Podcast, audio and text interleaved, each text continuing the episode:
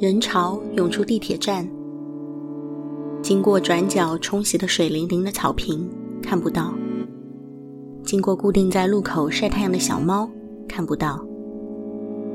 人群保持低着头刷手机的沉默，像丧尸一样往同个方向快步走去。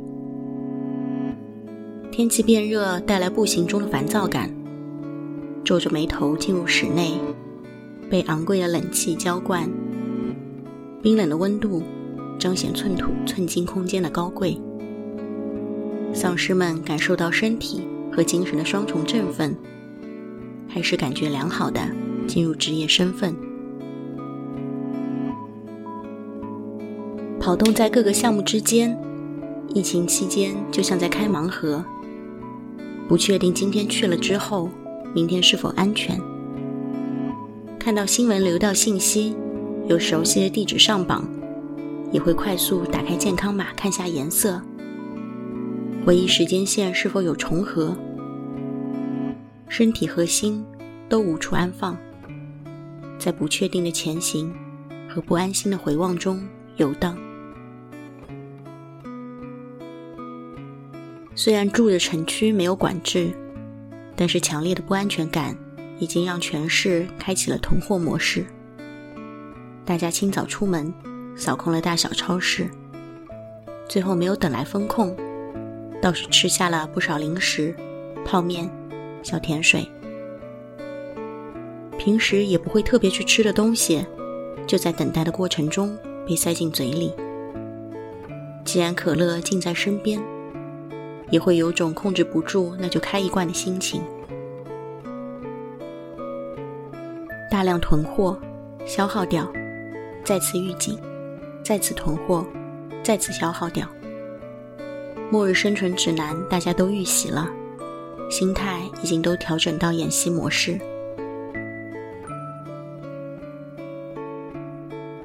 日常生活微微偏离航道，就算无法随心所欲。但也就过下去了，像是浸透水汽的海绵，持重又黏腻的过下去了。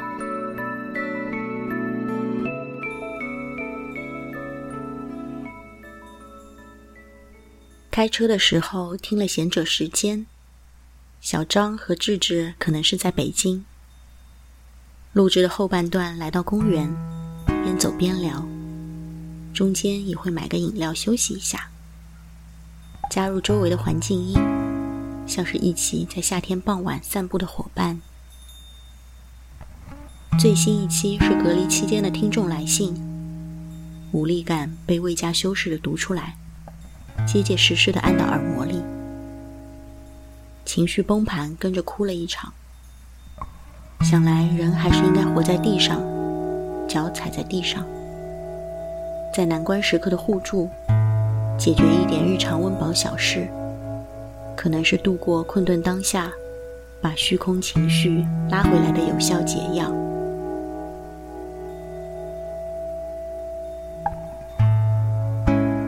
附近的苦痛，虽然最容易感知和触及，但附近的善意与感激，也会以最快的速度给予回应和慰藉。如果此刻生活环境也面临这样的困境，我具备帮助别人的能力和勇气吗？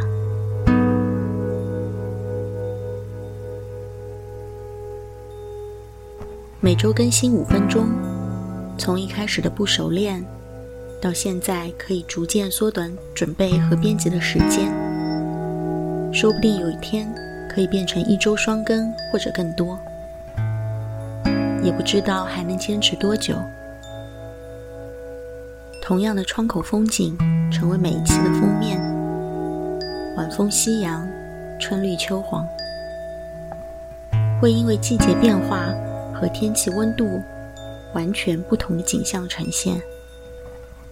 但更珍贵的是，就算同一个位置，精确到相同的时间和气温，风景也永远不会重复。都时刻保持新鲜和细节变化，